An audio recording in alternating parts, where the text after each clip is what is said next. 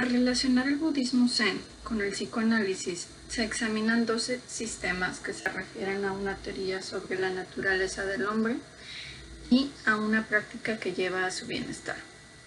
Uno y otro son expresiones características del pensamiento oriental y occidental respectivamente.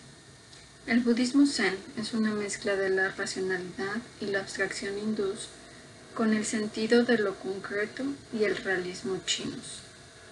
El psicoanálisis es tan exquisitamente occidental como el zen oriental. Es hijo del humanismo y el racionalismo occidental y de la búsqueda romántica del siglo XIX en pos de las fuerzas oscuras que escapan al racionalismo. Retrocediendo mucho más, la sabiduría griega y la ética hebrea son los padrinos espirituales de esta forma científico-terapéutica de comprender al hombre. A pesar de que tanto el psicoanálisis como el zen se refieren a la naturaleza del hombre y a una práctica que lleva a su transformación, las diferencias parecen superar estas semejanzas. El psicoanálisis es un método científico, radicalmente arreligioso. El Zen es una teoría y una técnica para lograr la iluminación, una experiencia que en Occidente se llamaría religiosa o mística. El psicoanálisis es una terapia para la enfermedad mental. El Zen es un camino hacia la salvación espiritual. Puede resultar la discusión sobre la relación entre psicoanálisis y budismo zen en algo más que la afirmación de que no existe relación alguna salvo la de una diferencia radical e insalvable?